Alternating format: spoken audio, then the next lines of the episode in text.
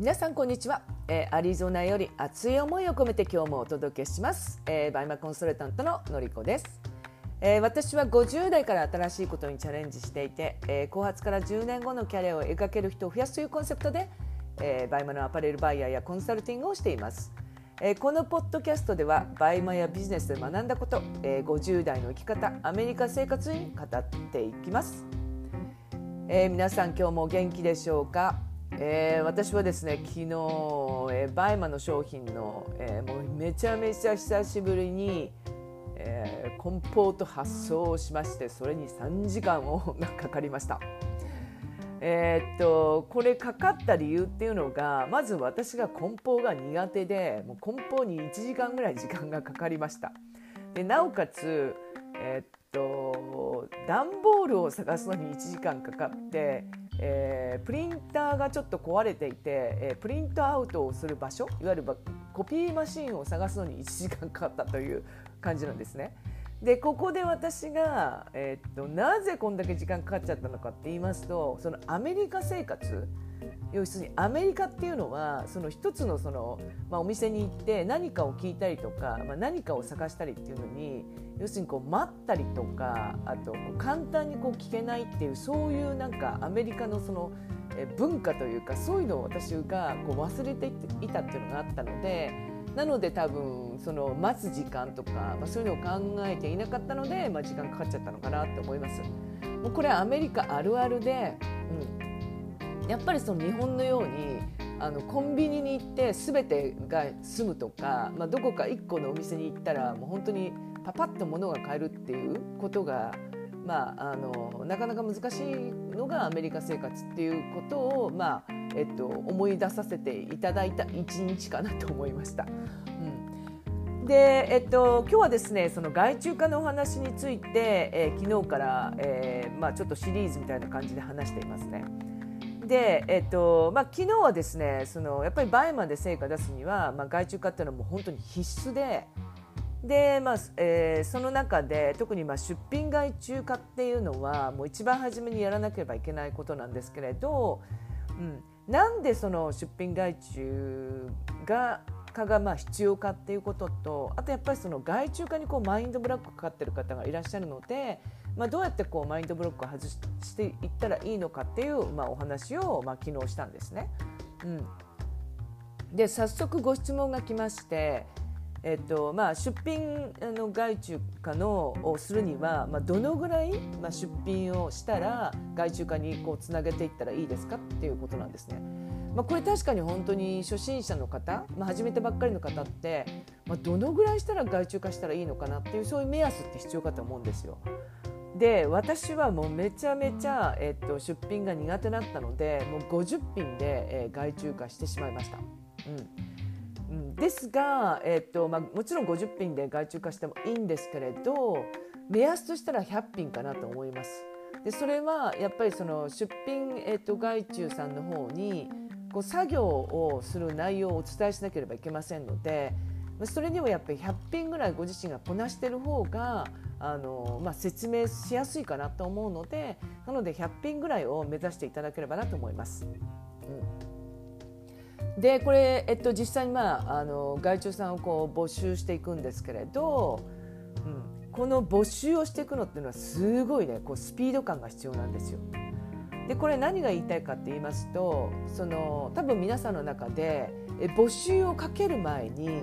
えこう例えばその出品会社さんのマニュアルができていないといけないんじゃないかとかあとは面談で何をこう話したらいいかっていうのをきちっと準備してないと、え募集がかけないんじゃないかっていわゆるだから準備ができていないと募集はこうかけられないんじゃないかっていうそういう思いがあると思うんですね。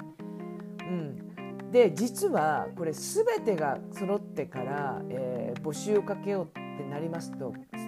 かなり時間が経ってしまいます。なので逆にもう募集文を作ってしまってもうえいっていう感じでもう募集をかけてしまうんですよ。うん、でそこから募集をかけちゃったんだからもう私はマニュアルを作れなくちゃいけないし面談ではこういうことを話さなきゃいけないっていうあの準備を始めていくっていうのがまあ人間の心理なんですよね。なのでもう今皆さんがその外注化にこう戸惑ってるんであればまずは募集文を作ることかをすることをお勧めします。で募集文を作ってしまったら、えーとまあ、クラウドワークスとかシュフティとか、まあ、そういうところでもう募集をかけてしまいます。そこから、えー、準備を始めるっていうことをした方が絶対的に行動できます。でこのスピード感がすごく重要なのでなので、えーと、もう募集文を書いちゃいましょう。うん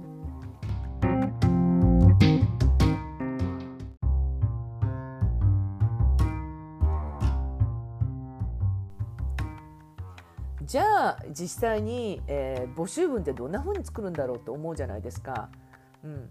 で、えっと、そうですねやっぱりこう長く続けていただきたいじゃないですか。うん、だって、えっと、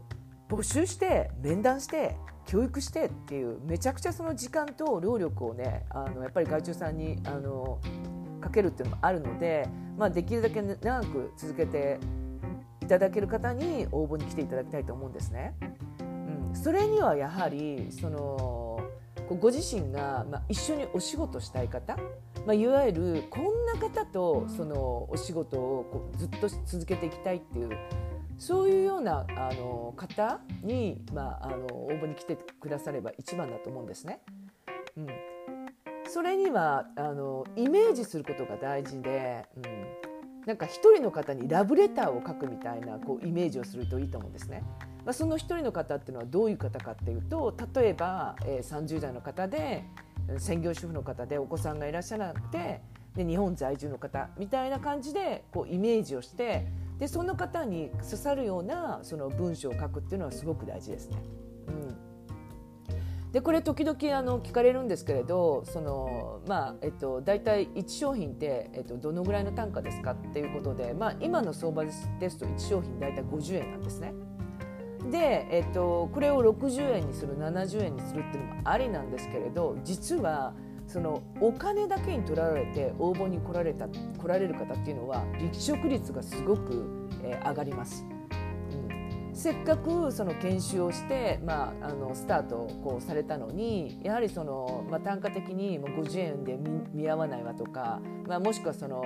えーまあ、3か月ぐらいしてから、え